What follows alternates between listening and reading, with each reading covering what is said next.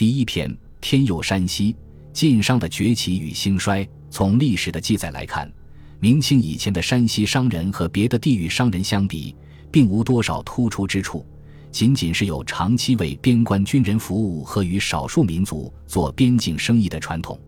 进入明清之后，山西商人才在短时间内迅速崛起，从而拉大了与别的地域商人（当时称商帮）的差距，开始鹤立鸡群，傲视群雄。一八四零年，中国进入近代社会之后，晋商的竞争优势开始变弱。辛亥革命后，更是一路滑坡，被迫将中国商业舞台主角的地位让予以江浙为代表的沿海商人。由此可见。明清两朝是晋商崛起和兴盛的关键时期，只有研究这个特定时段内山西全国乃至世界商业交换的特点，才能找出晋商崛起兴盛的终极原因。在探讨明清晋商崛起的原因时，必须注意两个因素的作用：一是明清时期资本主义商品经济的发达的作用；二是政治中心北方、经济重心南方这一地理格局的影响。前者构成了晋商发展的天时条件，后者构成了晋商发展的地利因素。唐宋以来，随着农业生产力的进步，商品经济的发展，出现了商品经济民营化的趋势。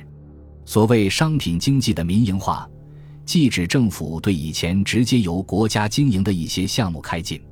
允许民间资本进入经营项目的自由化。也指政府对以前不许民间涉足的某些地区开禁，允许民间资本进入经营区域的自由化。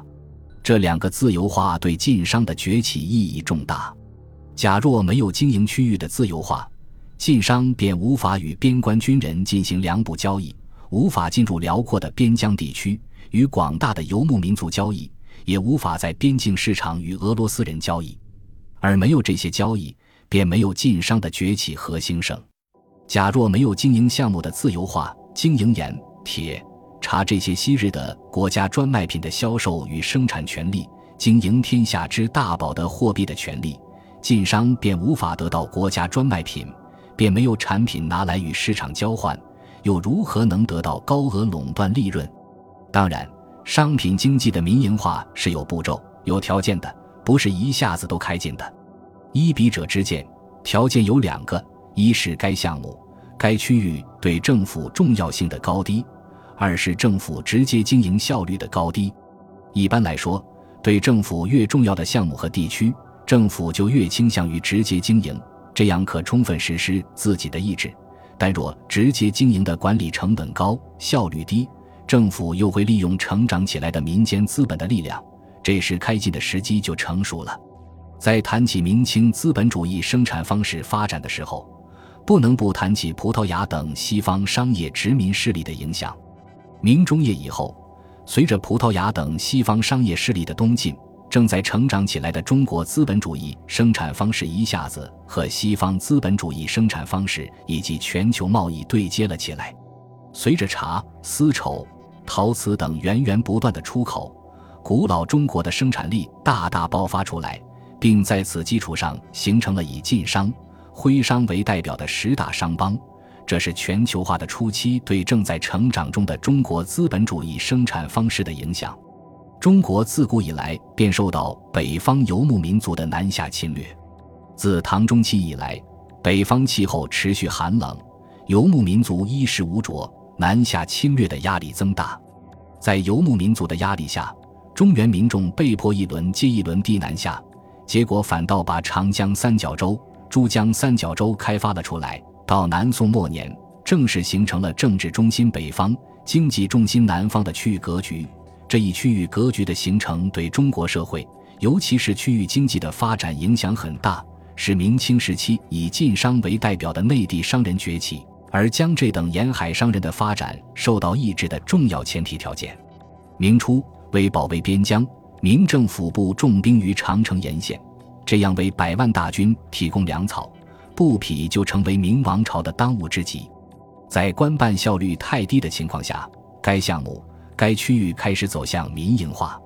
但当时商品经济发展的水平还不高，即商品经济货币化的水平不高，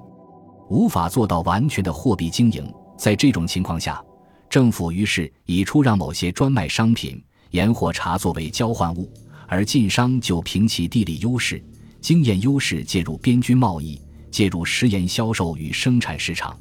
要巩固边防，固然要加强军备，但也要让对方北方游牧民族能够活得下去，否则为了生存，他会再次南下。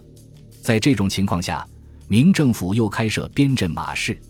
最初限制很严。尤其限制铁制品交易，以致民间交易发展不起来，规模很小，不能满足游牧民族的要求。于是游牧民族频频南下抢掠，并宣称若满足其正常交易要求，就不侵略。明政府无奈，只好答应其要求，对铁制品开禁。于是边疆民间贸易大大发展起来。边镇马市成为联系边疆游牧民族和内地工商业生产的桥梁。清王朝统一全国后，随着新疆、蒙古、西藏的内附，中国的边疆一下子伸展到数千公里之外的地方。这一过程不时伴随着战争，仅平定新疆噶尔丹叛乱，就断断续续打了近百年仗。这时，善于跟游牧民族打交道的晋商被指派供应大军军需。于是，晋商一方面靠巨大的军需订单发大财，另一方面进入蒙古、新疆腹地，展现在晋商面前的是一个辽阔的、与中原农耕民族有着巨大交换需求的市场。边疆平定后，为开发边疆，彻底解决困扰中国两千多年的北方边患问题，清政府放宽内地民人进入边疆的限制，并大力招商。随着边疆的开发，晋商还与俄罗斯商人打起了交道，并受国家之托，在恰克图进行垄断性的边境贸易。总之，晋商是在特殊的时间、特殊的地点发展起来的。没有商品经济的民营化，晋商发展不起来；而没有临近长城边关这一特殊的地理位置，政府又不会轻易进行民营化。正因为长城边关地区对于国家安全太重要。而国家的财政又承受不了，所以该区域才能进行民营化，并由此牵涉食盐、铁制品、茶叶的民营化，晋商也就由此崛起。明清政府对北方区域进行民营化的同时，对沿海贸易却严格控制。在明清政府看来，相对于北方边患，东南沿海地区的危害并非复兴之患，因而倾全力于北方，而对南方采取守势。可一旦工业革命后，西方人用武力成功扣关，沿海成为联系中国和外部世界的桥梁之后，国家战略重点改变，大量资本流到沿海地区，不仅外国人大力投资，清政府也大力投资，于是沿海商人抓住了好机会，身价倍增，晋商则日益失去其辉煌地位，最终走向衰落。在本篇写作的过程中。有关晋商的史料主要参考了张正明教授的《晋商兴衰史》，黄建辉教授的《明清商人研究晋商经营之道》，刘建生教授的《晋商研究》，以及穆文英主编的《晋商史料研究》，李希曾主编的《晋商史料与研究》等，在此特别说明。